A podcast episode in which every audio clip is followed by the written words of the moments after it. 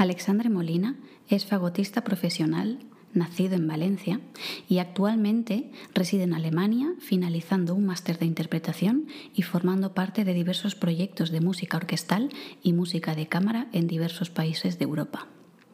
Ve la música como un museo, la música son sus palabras y además es un gran amigo. Muy buenas y bienvenidos a Me Resuenas, un podcast en el que hablaremos sobre el mundo de la música y de las personas reales que hay detrás de él. Soy Victoria Ross y esto es Me Resuenas.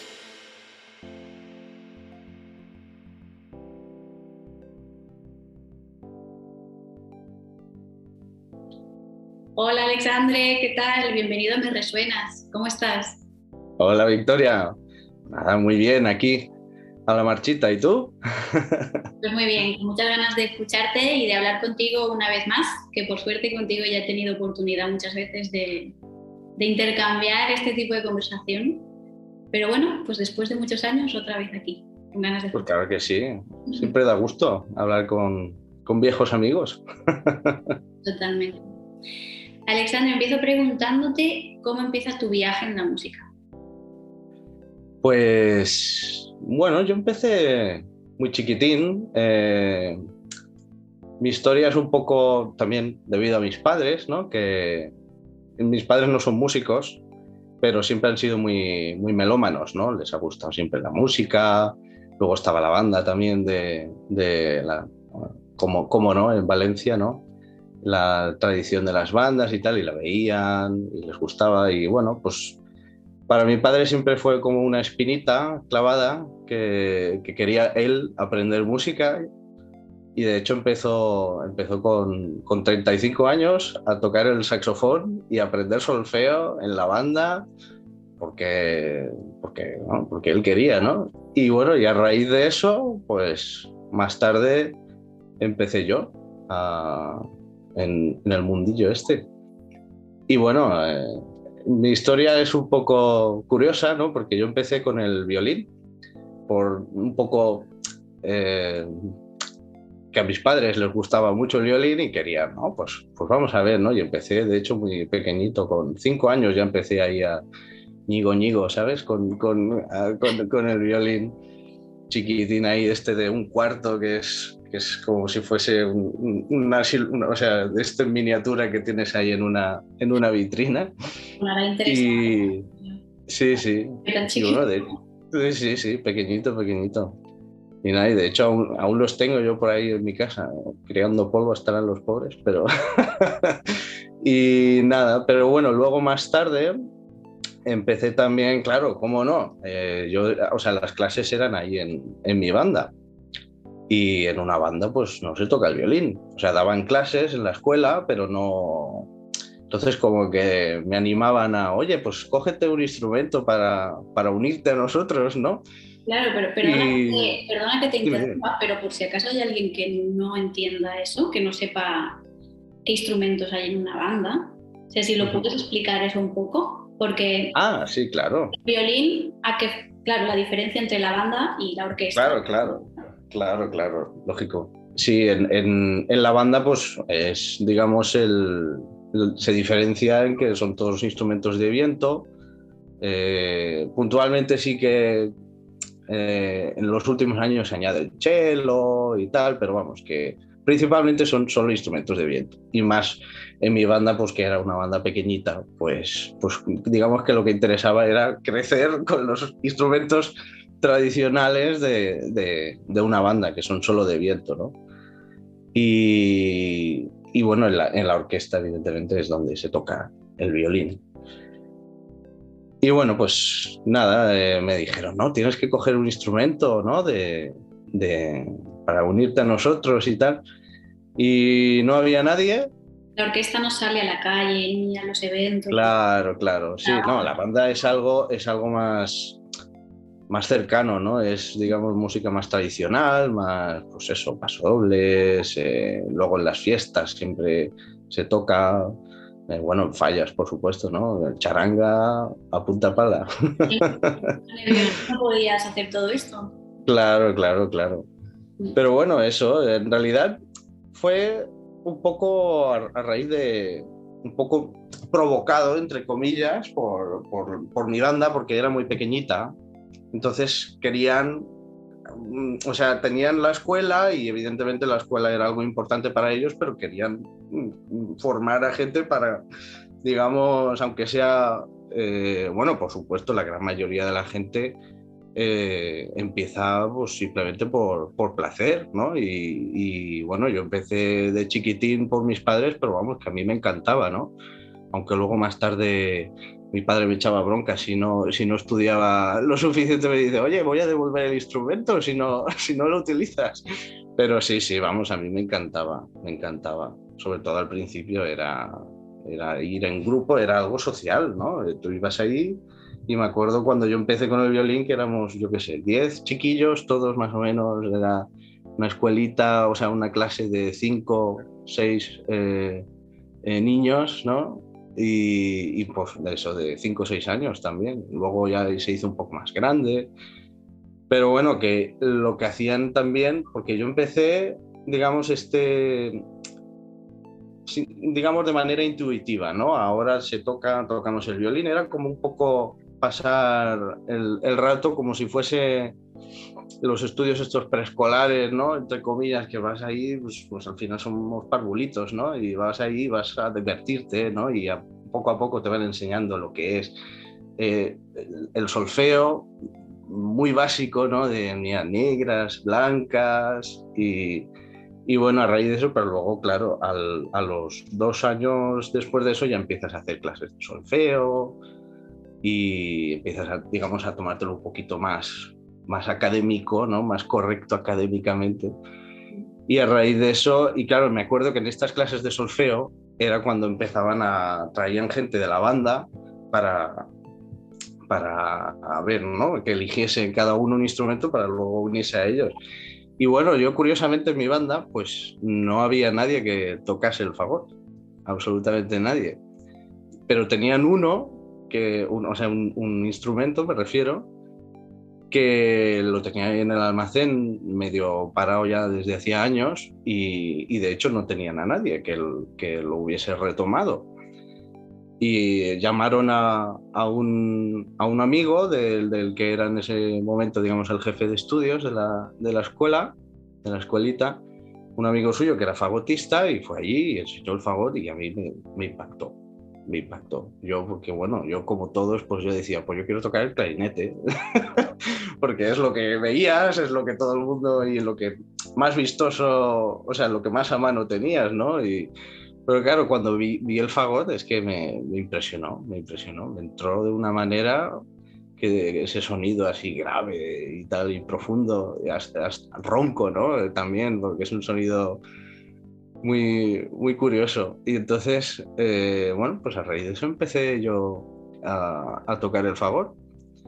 Y lo tomé con muchas ganas. De hecho, me acuerdo que mi padre tenía que venir conmigo a ayudarme a montar el instrumento, porque no, no, es que yo no, no podía con él. Era, era, me sacaba, yo qué sé, unos 10 centímetros a lo mejor de, de cuando empecé yo con el favor. Sí, sí, era, era muy curioso pero vamos, me encantaba, me encantaba. Y bueno, ya más tarde, pues, eh, bueno, nunca dejé de tocar los dos instrumentos. ¿eh? Estuve desde el, si empecé con cinco años o seis el, violín y el favor lo cogí a lo mejor a los ocho, creo, siete, ocho años. Eh, estuve con los dos hasta prácticamente los 20, o sea, realmente le cogí el gusto a los dos. Y, luego, evidentemente, pues ya a nivel más profesional tuve que empezar a tomar decisiones y al final me decidí por, por el fagot, pero vamos, que, que el violín sigue ocupando un lugar muy bonito en mi corazón. Eso me es curioso, ¿no? Porque tú ahora te dedicas al fagot en, en exclusiva, ¿no? Aunque el violín esté ahí para ti, pero ¿cómo es eso de la elección de de, un solo instrumento cuando quieres hacer una carrera más profesional, el centrarte solo, ¿no? El serle fiel a un solo instrumento porque a mí, por ejemplo, eh, a mí me llama la atención muchísimos instrumentos y yo siempre he sido de quiero probar este, quiero probar el otro, ahora quiero el cello, ahora quiero el tambor, ahora quiero tal, ¿no? Pero a la hora de hacer... Una... igual, ¿eh? Sí, claro, ¿no? Y yo también empecé con varios instrumentos, pero a la hora de hacer una carrera, ¿cómo es eso de, de el por qué centrarse en uno solo ¿Y qué implica eso para ti? Porque imagino que si estás disfrutando ambas experiencias, porque además el violín y el fagot son muy diferentes, no tienen nada que ver. Uno cuerda, el otro es de viento, uno tienes un ambiente de orquesta, el otro tienes un ambiente más de banda, de calle, ¿no? de pasacalle. Estás viviendo dos experiencias totalmente diferentes que si te están aportando cosas diferentes ¿no? y que estás a gusto con ellas, de algún modo en un momento dices que tienes que renunciar a una de ellas, a todo lo que, lo que te aporta. ¿no? Entonces, entiendo que cómo es esta decisión, en qué te basas para tomar esa decisión. O sea, primero, ¿por qué? ¿Por qué uno solo de los dos, por ejemplo? Y después, ¿qué te basas para, para, tomar esa decisión y cómo influye eso ya a nivel emocional en ti, ¿no? Porque estás dejando una parte de ti que a lo mejor te apetece en ese momento, que a lo mejor no. No, no, pero sí, sí, has dado totalmente en el clavo. Mm, yo, de hecho, todavía a día de hoy recuerdo aquellos, porque fue, en realidad, yo mantuve bastante bien de tocar los dos, bueno, durante muchos años, ¿no? O sea, prácticamente todo el medio y fue cuando empecé el superior, porque en realidad también fue un poco por la situación, ¿no? Porque yo empecé el superior de, fagot, pero no empecé el de violín, porque en violín eh, bueno, eh, estuve yendo de aquí para allá, cambiando más de profesor, eh, con, el violín que con el fagot. Con el fagot tuve bastante suerte prácticamente desde el principio, o sea, yo tuve solo dos profesores, uno digamos en, la banda y luego ya cuando entré al, al, conservatorio de grado medio, ¿no? Y eso, pero por ejemplo con el violín tuve varios, estuve, estuve cambiando mucho, o sea, cuando empecé de chiquitín, pues yo qué sé, habría tenido entre los cinco que empecé hasta los 12 años, yo creo que habría tenido ya cuatro o cinco diferentes. Y claro, es, es un instrumento que es complejo, ¿no? Al principio tú lo empiezas como sin nada, porque, o sea, quiero decir, porque es algo que tú haces por, por ilusión, ¿no? Y, y ya está, pero claro, al final es técnica, ¿no? Que tienes que ir desarrollando y te van cambiando cada uno una cosa y es como que con el fagot tuve en ese sentido un poco más de suerte. Y entonces empecé el superior de fagot, pero no el de violín. Y claro, cuando ya empiezas el superior, pues ya estamos hablando de, de que realmente tienes que dedicarle mucho tiempo, ¿no? Si quieres a lo mejor dedicarte a eso profesionalmente en el futuro. Y ahí fue cuando fue muy duro, ¿eh? para mí fue, fue duro porque a mí me encantaba tocar los dos y lo que no me, digamos, me daba uno me lo daba el otro, ¿no? Eh, no, no, me refiero por el repertorio, sino las cualidades ¿no? sonoras de, que, a mí las dos me, me encantaban, me llenaban mucho y fue duro, fue duro, pero claro, un poco por la situación y, por los profesores que tuve y demás, pues al final dije, bueno, pues, pues tengo que elegir y al final pues me decanté, me decanté por el favor. No quiere decir con esto que, o sea, si me hubiese decantado por el violín, pues oye, igual a día de hoy eh, sería, yo qué sé, estaría en otro sitio, me dedicaría eh, mm, a otra cosa a lo mejor, o a otro estilo que no sea, digamos, la música clásica, eh, entre, entre comillas, ¿no? Pero, pero simplemente eso, y al final, pues evidentemente una decisión que fue dura, pero la tomas, como todo en la vida, ¿no? y al final vas adelante con ello a muerte. Y, y la verdad que no, no me arrepiento, pero bueno, siempre el violín ahí lo tengo y siempre, siempre me acompañará, ¿no? Y de hecho, mm, tiene su lado positivo, ¿no? Que hoy en día, a mí a nivel profesional, el hecho de haber hecho todo eso me ha, me ha aportado mucho, ¿no? conocimientos que a lo mejor, si solo hubiese tocado el fagot, no tendría ni idea. Y claro, claro. Cambia, ¿no? O sea, las claves, todo lo que te ha aportado el violín, las agitaciones, aprender cómo funciona otro instrumento que, necesita totalmente, a nivel corporal, es totalmente diferente. Efectivamente, sí, Entonces, la verdad. El, cómo, el cómo poder, eh, cuando toques en conjunto, ¿no? En una orquesta, por ejemplo, vale, yo estoy, toco el fagot, pero muchas veces tienes que ir con los instrumentos de cuerda y el mero hecho de saber cómo, de, de, tú sentirlo en propia carne, cómo, cómo funciona, ¿no? Y cómo, cómo, cómo se expresan ellos, ¿no? De otras formas, eh, digamos, físicas, son, son, aunque la música todos compartimos todo, pero, pero el hecho físico de, de cada instrumento eh, dice mucho y es la personalidad. Es un lenguaje. Y efectivamente. claro, claro. Y tú ahí conoces el lenguaje de otro instrumento también, ¿no? Lo puedes claro. entender mejor que otra persona que nunca ha tenido ningún contacto más de dentro, ¿no? Del mundo de, instrumentos de cuerda, en este caso de, violín y la familia de violín.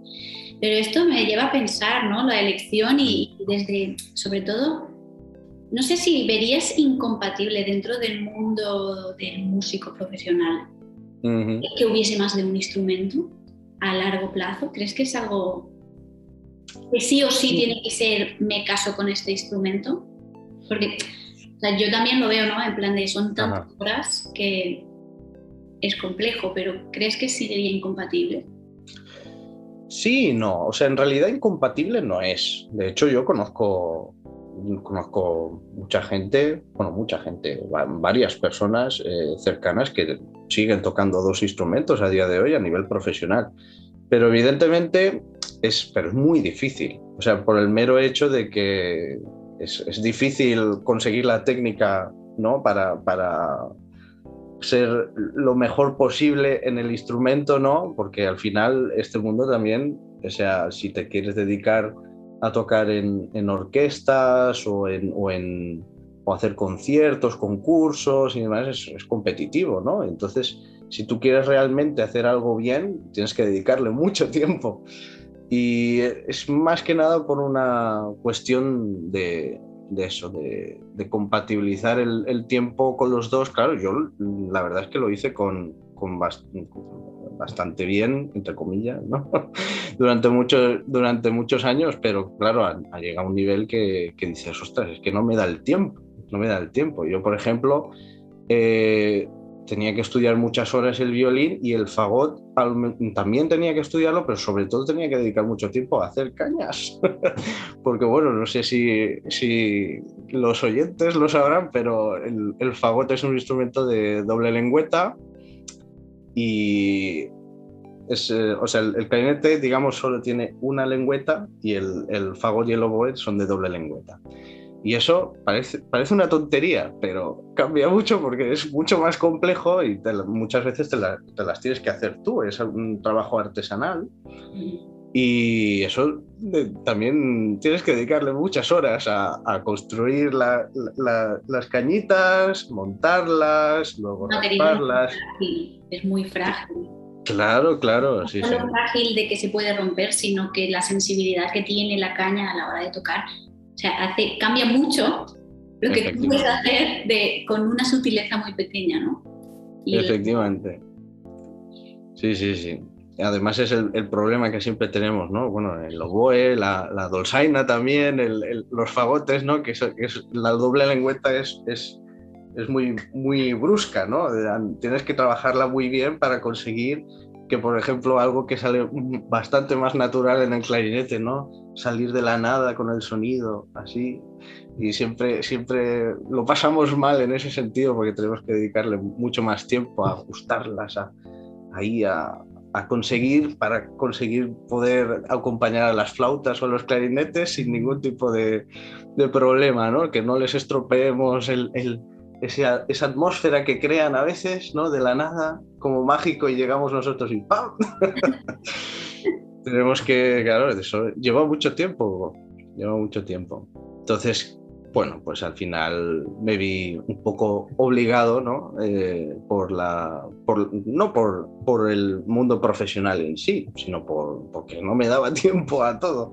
Si quería hacerlo bien, final es un poco como el dicho, ¿no? Dice, aprendiz de todo y maestro de nada, ¿no? Entonces, claro, cuando quiero ahí, realmente ya me he metido en, directamente en el, bueno, en el superior, ¿no? Y quiero realmente llegar a algo en este mundo profesional, pues tienes que dedicarle muchas horas y, y claro, pues tienes que decidir, tienes que decidir muchas veces eh, por... Pero bueno, conozco gente eh, que lo ha conseguido compatibilizar a veces, pero es difícil, es difícil. Y antes de, seguir, antes de seguir con, con, el futuro y todo, vuelvo a los inicios ¿no? un poco, porque me está mirando a la mente, y al momento elección instrumento, porque al menos yo que he vivido una, una, historia parecida a la tuya, ¿no? En el mismo contexto, no sé exactamente cómo es en otros lugares, pero el momento de elegir tu instrumento es como un momento sagrado, ¿no? Es como un momento muy especial, muy importante porque tomas la decisión, ¿no? De, de, sí. y, lo que estabas diciendo de que, de que a ti te ha dado la suerte tocar dos instrumentos, de conocer otro lenguaje, estaba pensando que hay mucha gente que no, no ha tenido esa oportunidad, porque directamente empiezan con un instrumento y no han conocido otros, pero incluso el que han elegido tampoco lo conocían. Quiero decir que no hay un conocimiento previo de lo que, no sé a lo mejor en tu caso, pero en mi caso, por ejemplo, no hubo ningún conocimiento previo ni de cómo suena, ni cómo es, nada. O sea, no, te enseño, te muestro lo que hay y eliges, ¿no? Fue un poco, pues, hacía falta esto, hay, de, hay este, estos instrumentos aquí guardados también, ¿no? Por las necesidades de las escuelas y como que te orientan ¿no? a lo que hay. También es verdad que si no, si no hay, pues no te lo puedo ofertar, ¿no? De lo que hay te puedo ofertar. Pero empiezas con un desconocimiento sonoro y un desconocimiento del lenguaje de otros instrumentos, que en este caso tú sí que has tenido, pero ¿cómo ves, cómo ves ese momento de elegir el instrumento? Si crees que podría ser de otro modo o que no sé exactamente. O sea, pero ¿te refieres desde el principio o, cuando tuve que decidir entre... No, al inicio, el día que tú vas al inicio, al inicio. y te dicen, vas a tocar esto o tengo esto, ¿no? De que hay mucha gente que no tiene esa posibilidad, que empieza con algo que no sabe lo que es y que a lo mejor empieza con ese instrumento y nunca va a comprender el lenguaje de otra persona, ¿no? Nadie va a comprender el esfuerzo que es para ti crear cañas, por ejemplo, ¿no? Algo, una sutileza como esa.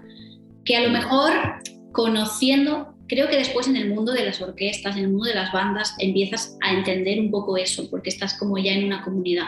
Pero cuando empiezas tu formación, que estás tú solo, en tus clases con tu profesor, no conoces nada más.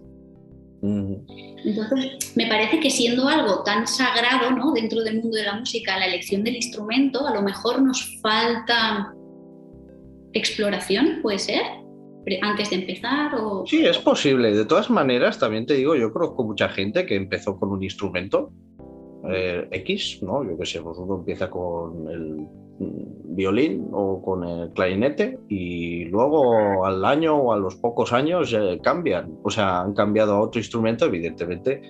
Digamos que tienen que adaptarse a lo mejor más rápido si quieren ponerse al día con, con, sus compañeros, ¿no? De a lo mejor, pero lo, han hecho y, no y de hecho mucha gente profesional que conozco han empezado con un instrumento que no es el que tocan hoy en día. Pero sí, sí, es, eh, es siempre es, no sé, es algo realmente muy intuitivo. Yo, por ejemplo, en mi caso, eh, personal, yo es que creo que mm, si hubiese, me hubiesen puesto otros instrumentos en la mano, mm, seguramente me hubiese dedicado igual. Pero porque es algo que, o sea, al final es hacer música, ¿no? La música para mí es algo muy, muy íntimo, muy especial. Y es eh, mi manera de, de expresarme, ¿no? De, que a veces las palabras no, no, nos dan. Y la música es como que me toca mucho, ¿no? dentro, muy hondo. Y, mm, a veces no, no, es tan importante el, instrumento en sí, sino el hecho de tener esa vía para tú poder evolucionar ¿no? y crecer como, como persona ¿no? y, y, relacionarte con, con, tu entorno y con la gente que, que, te rodea. Sí, sí. Pero sí, pero bueno, por ejemplo, en, yo el violín lo empecé un poco, entre comillas, no por, capricho de, mis padres, pero bueno, yo me encantaba. ¿eh? Pero el fagot sí que, por ejemplo, lo elegí yo. Y fue a, raíz de que venían a, la clase que teníamos cuando éramos chiquillos ahí en la banda de solfeo, y iban pasando miembros de, de, la banda a enseñarnos los diferentes instrumentos. Igual, pues teníamos clases todas las semanas, pues una semana venía uno con la trompeta, la siguiente semana venía uno con el clarinete, ¿no? Entonces, digamos que nos mostraban, nos mostraban los diferentes sonidos y uno elegía, ¿no? Eh, pero bueno, es como te digo, al final eh, lo eliges como un chiquillo por pura intuición, pero a lo mejor luego eh, a los años cambian, ¿no? les gusta más otro tipo de sonido. A mí, por ejemplo, bueno, yo era también, aún me acuerdo yo, porque yo tocaba estos dos instrumentos, pero cuando tenía, no sé si 14, 15 años, escuché a un trompetista de jazz en directo que, me impactó muchísimo. Le dije a mis padres, no, quiero tocar la trompeta. Y mis padres, ¿pero qué dices? Pero si ya, ya tocas dos, ¿para qué quieres meterte ahora? No, es que yo quiero tocar la trompeta, es que me ha encantado tal, no sé qué. Y evidentemente mis padres me dijeron, ya, ya, ya tienes pro, ya, ya, tienes, ya, tienes, suficiente, chiquillo, que tienes dos y ya, tienes para rato, déjalo, déjalo así, está bien. Y, pero es eso, porque es la música al final, ¿no? Es algo, sea como sea, te, te, llega, ¿no? Y es algo que, que, luego tú vas desarrollando. Al final estoy de acuerdo con lo que has dicho. O sea, a mí me ha llegado también lo que has dicho, porque al final es, es lo que es, ¿no? Lo dice la palabra, es un instrumento por el mm. cual, a través del cual tienes una función a lo mejor más personal o más emocional o más X, ¿no? En la que puedes expresar ciertas cosas y que después a lo mejor ya no es tanto el instrumento en sí, ¿no? Que la relación que tú creas Exacto. con él para, el, para un fin. ¿no? También tiene mucho que ver pues, el entorno, la historia que has tenido, ¿no? Lo que dices tú, pues a lo mejor has tenido con uno unos acompañantes más, más fijos, en otros no tanto, que luego cada uno vive su experiencia, pero realmente es en sí la relación que tú creas el vínculo que creas, ¿no? sí, sí, El, el, contexto también hace mucho para que tú crees esos vínculos, ¿no? Eh, sí, sí, sí, por supuesto. Sí, ¿Y dónde estás ahora? Bueno, ahora mismo estoy en, Alemania, que estoy aquí acabando mis estudios de máster en, en, Mannheim, una ciudad cerquita de, de Frankfurt.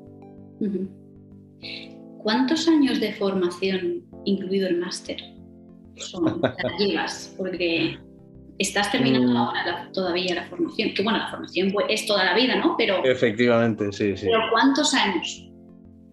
pues es difícil, a ver, a nivel oficial uno puede decir, pues 14 años o 10 años, o depende de muchas cosas, ¿no? Porque, por ejemplo, en España, tal cual está, digamos, organizado, reglado, ¿no? Son 14 eh, años de, carrera, que sí, 4 de elemental, 6 de medio y otros 4 de superior, ¿no? Y luego ya puedes hacer máster, etcétera. Pero en otros países es diferente. Eh, y, por ejemplo, en, otros países no hay, eh, digamos, edades, no hay límites de edad, para, tanto por arriba como por abajo. Por ejemplo, conozco, es un caso curioso en, Italia, tengo amigos italianos que tenían el superior con 18 o 20 años ya. Y eso en España, por ejemplo, no es posible por, por cómo está el, reglado, ¿no? se supone que tú tienes que tener eh, bachiller o, estudios similares para poder acceder a un superior, porque es un equivalente a una universidad, ¿no? Pero entonces es al final es por donde la vida te lleva, ¿no? Y el contexto, como decíamos antes. Mm. Y tú que has estado ahora estudiando en Alemania, has estudiado en España también la carrera allí y que además que estás constantemente viajando ¿no? y conoces a mucha gente de otros países, ¿ves diferencias como esto que me estás contando en, la formación en sí, ya no solo en, la edad, sino a lo mejor en la visión que puedan tener, en el enfoque, no sé? Mm. Sí, sí, sí. De hecho, eh, por ejemplo, eh, es curioso porque en España tenemos un sistema, ¿no? El tema de los conservatorios y tal, digamos, los estudios oficiales de, música. Eh, viene un poco, creo, no, estoy 100% seguro, pero viene de, de, un poco de la herencia de la escuela francesa.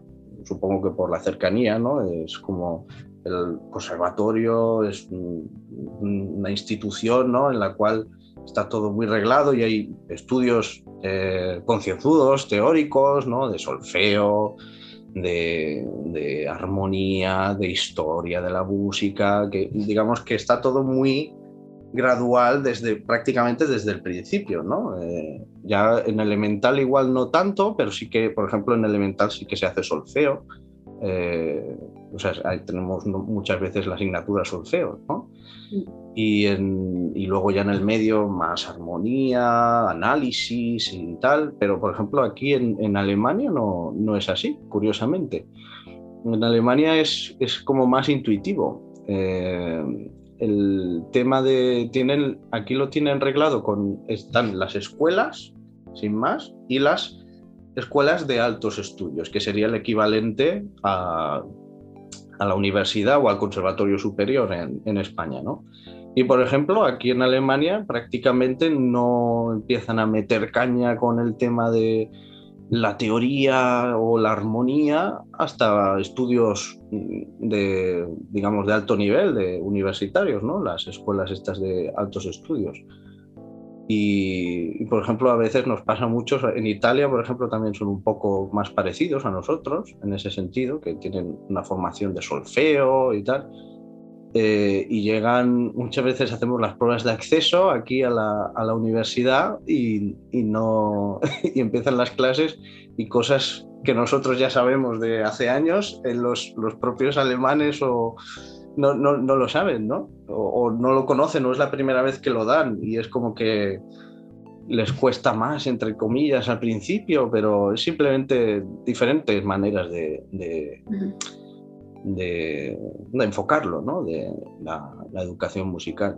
Aquí lo prefiero un poco más intuitivo, como para eh, animar más a la gente desde el principio, ¿no? Igual es por, porque no tienen el, el tema este de tradicional que tenemos a lo mejor más nosotros, ¿no? De las bandas de música, que es como que lo vivimos más a pie de calle y enseguida si tú te quieres dedicar mínimamente a eso ya te, te tienen que, ¿no? Y, claro, el hecho de tocar en banda, tienes que tocar en conjunto, tienes que tener muy, muy claro, ¿no? El, solfeo, la duración de las notas, el, para poder tocar todos juntos de manera armoniosa, ¿no?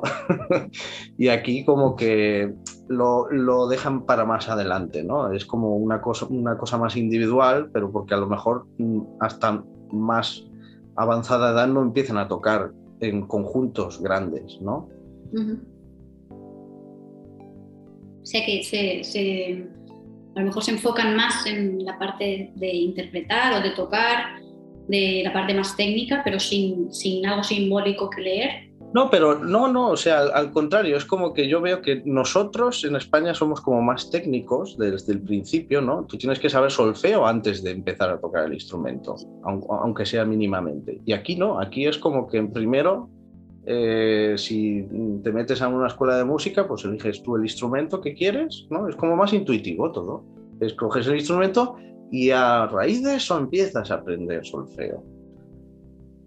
Pero es, es, es, diferente, ¿no? Es, supongo que es por, por, lo que te comento, de que a lo mejor como nosotros lo tenemos más a pie de calle el hecho de tener que tocar en una banda, ¿no? Y es algo que, que tocar...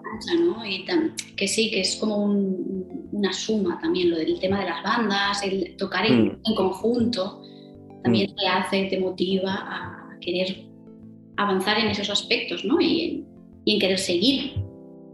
Exacto. Mm. Sí, sí. Aquí es como que también hay eh, bandas menos, ¿no? Pero, pero sí que hay una pequeña tradición, pero es como algo más folclórico, solamente se tocan eh, cosas más de, de, de, la zona, ¿no? Y, y, por ejemplo, en, en las bandas en, en, Valencia, sobre todo, es, es, como que se tocan también folclore, pero se tocan también obras, ¿no? Uh -huh. eh, compuestas para banda, aunque sean arreglos de canciones pop, ¿no? Y tal, y es como que eso requiere de conocimientos eh, previos, no puedes solamente intuirlo, ¿no? Claro. ¿Y te, te decantas más por, alguna, por algún enfoque? O... No sé, es como todo, ¿no? Todo tiene su lado bueno y su lado malo. Eh...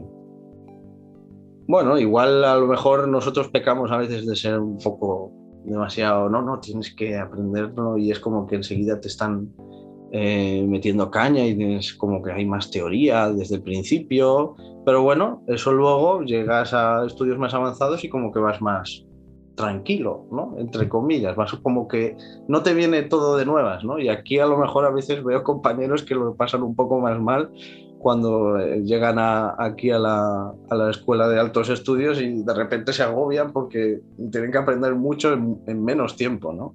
Entonces, bueno, a nivel profesional igual es mejor lo nuestro, pero a nivel, digamos, como por puro placer, pues es mejor su forma, ¿no?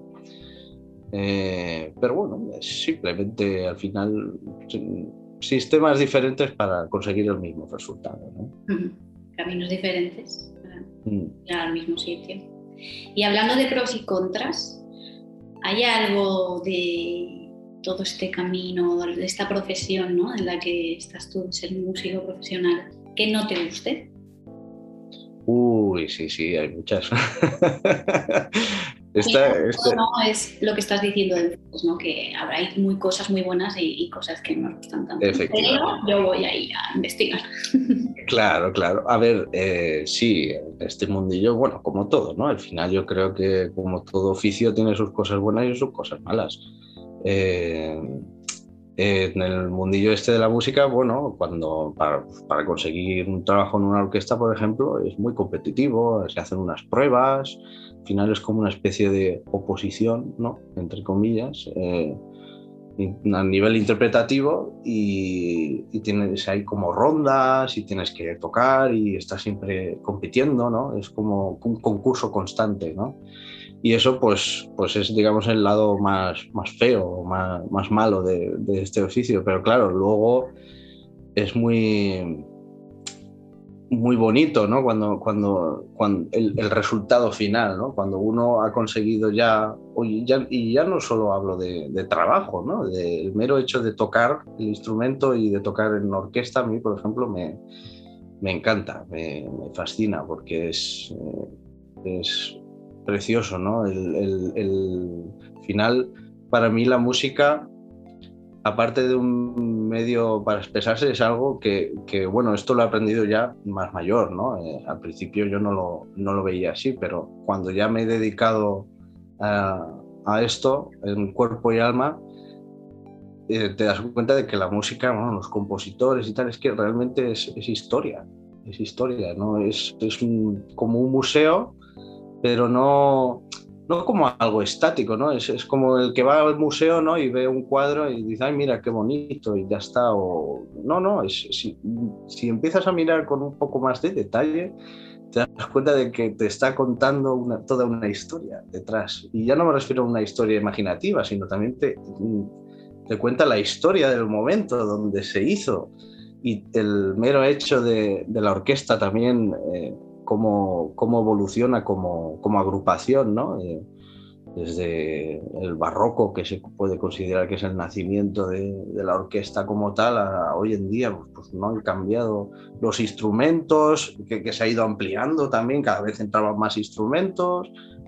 Al principio eran solo cuerdas, luego ya empezaron a entrar los de viento y, y ahí ya hay percusión, es, es, fascinante, ¿no?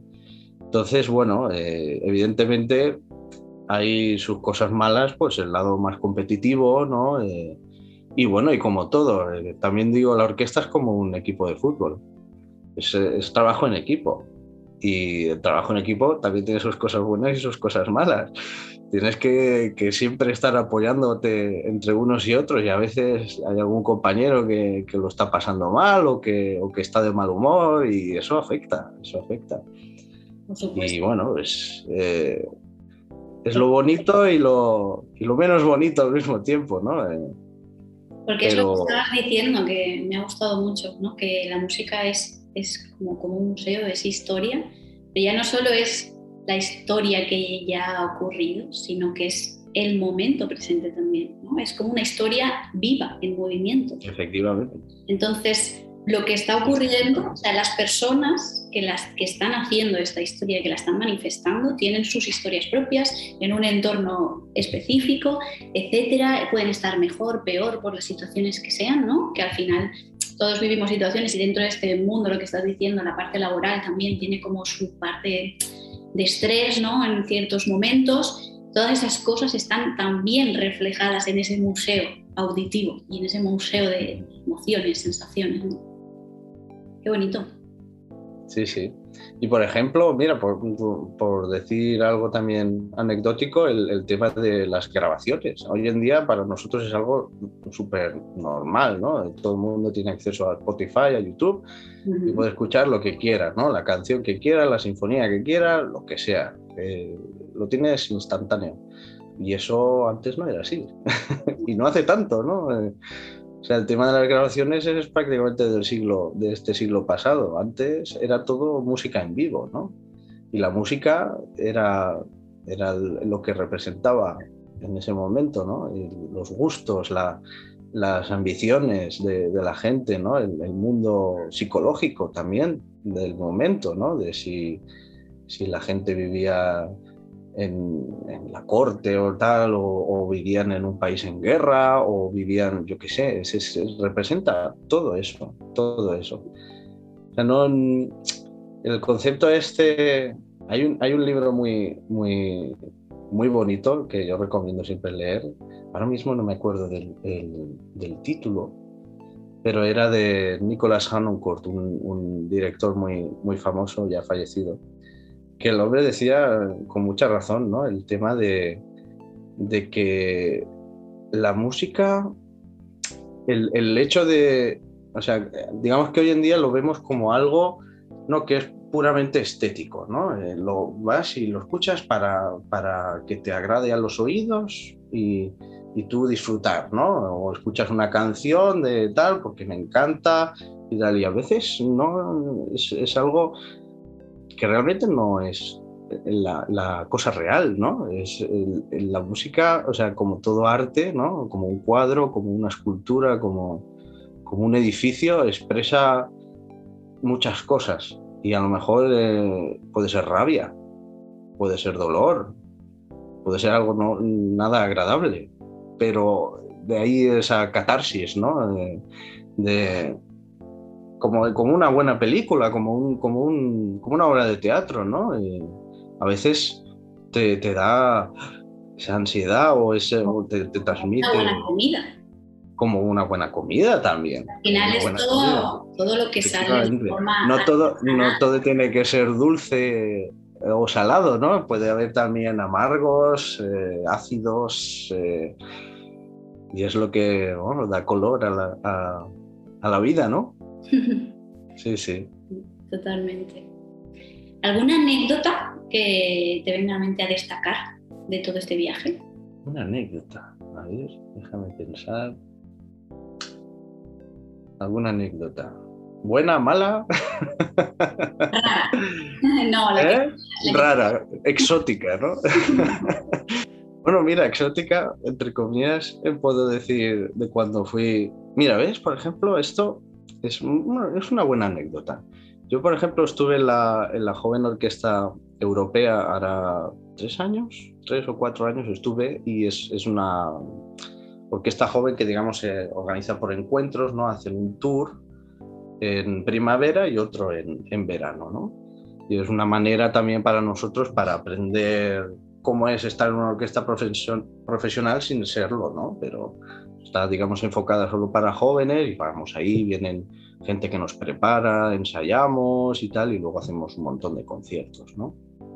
Y recuerdo que mi primer tour así, auténtico tour a lo bestia, fue, fue allí con la, con la Orquesta Europea, que, que hicimos, bueno, viajábamos por Europa, pero también fuimos a Dubái a tocar. Estuvimos, de hecho, 10 días allí tocando. Y, y fue muy, muy, muy curioso, porque, claro, imagínate, claro, al final el tema de nosotros tocar en orquesta, ¿no? Es, es en realidad es cosa de música occidental, eh, de, de, la música europea, ¿no? Y claro, el ir allí, tocar allí, y te das cuenta de que valoran otras cosas, de, de, que a lo mejor tocábamos una sinfonía que a nosotros nos apasionaba o nos encantaba y allí a lo mejor decían, Meh, no sé, y tocábamos algo que para nosotros no, tocábamos, de hecho, tocábamos algunas obras arregladas de, música de allí y que venía de hecho un...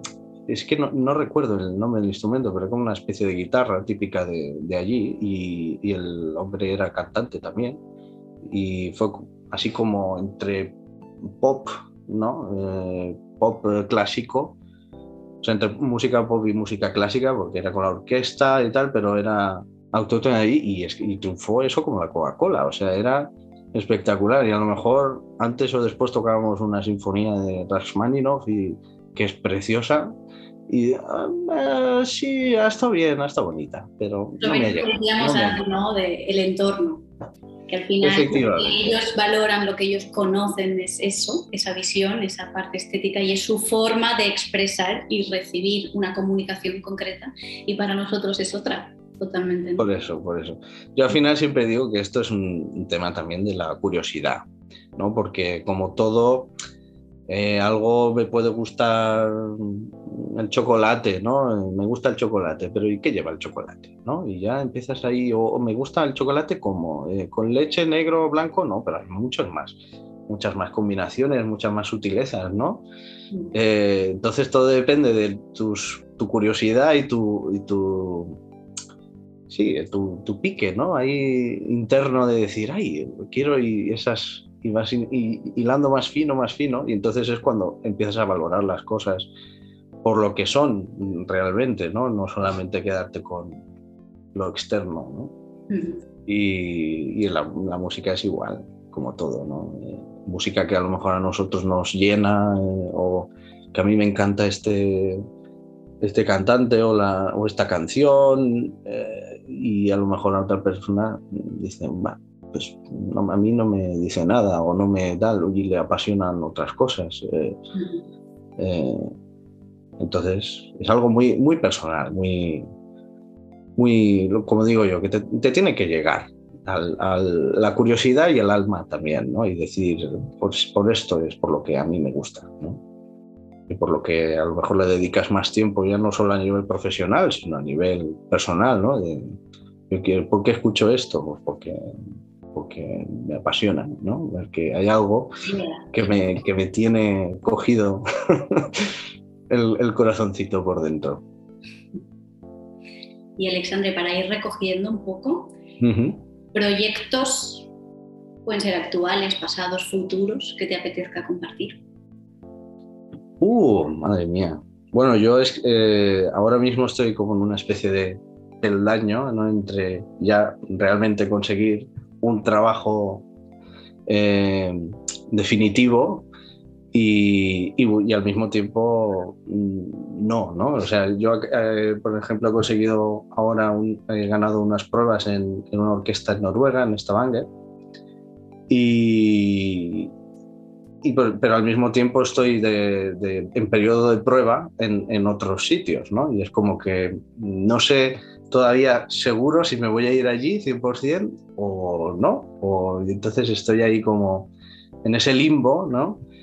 disfrutando también ¿no? de, ese limbo de porque claro uno cuando ya consigue un trabajo en un sitio ¿no? y dice yo me establezco aquí pues es lo bonito pero al mismo tiempo hay que disfrutar el previo ¿no? el ir aquí el ir allá al final también el momento dicen que el momento de, incertidumbre es cuando más posibilidades hay ¿no? de que ocurran efectivamente claro, claro.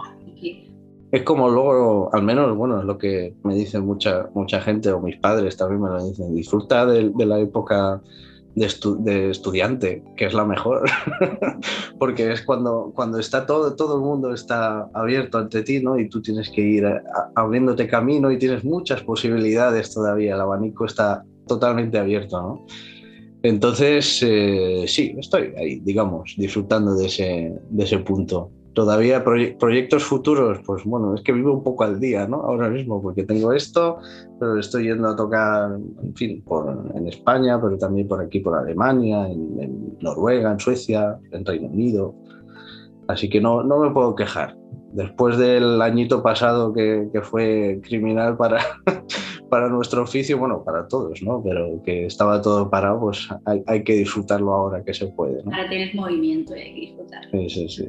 Totalmente. Y para terminar, una canción, una pieza, una obra, un título que te resuene.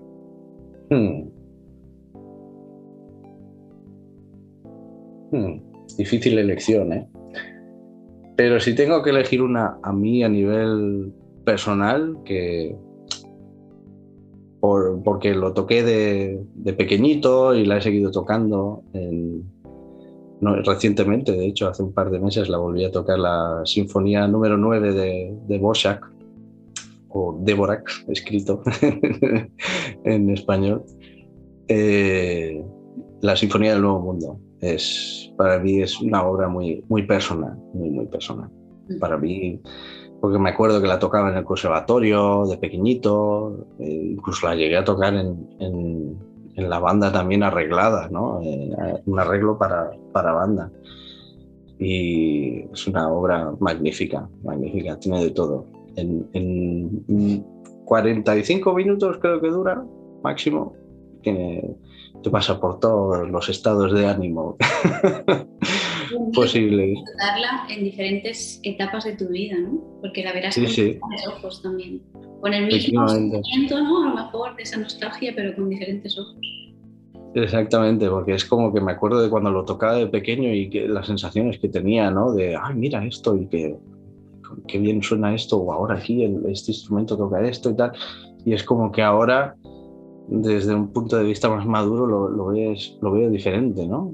Eh, pero al mismo tiempo es como que es algo nuevo, ¿no? Es, lo bonito de la música es eso, ¿no? Que es algo vivo, porque para mí, por eso me gusta tanto, porque al final un cuadro es algo estático, ¿no? Evidentemente tú puedes profundizar y tal, o una escultura, ¿no? Un, un edificio, arquitectura, pero la música es algo que está es, es, está escrito y ya, pero, pero siempre evoluciona en el momento, en el sitio donde, lo, donde se toca, ¿no?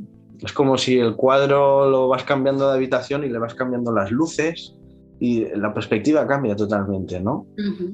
Entonces, sí, es algo conocido pero al mismo tiempo nuevo. Es algo muy especial. Sí que es especial. Alexandre, muchas gracias por compartir conmigo. A ti, sí, Victoria. Estado muy a gusto, me ha sido muy amena y me ha encantado compartir contigo de nuevo. Y hasta la próxima. Pues te mando un abrazo muy fuerte y espero que todo lo que venga, todo ese movimiento, venga con cosas increíbles. Igualmente, Victoria. Muchos besitos. Cuídate. Chao.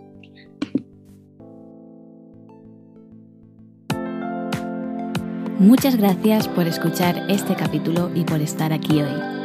Espero que hayas disfrutado mucho y nos vemos en el próximo episodio. ¡Hasta pronto!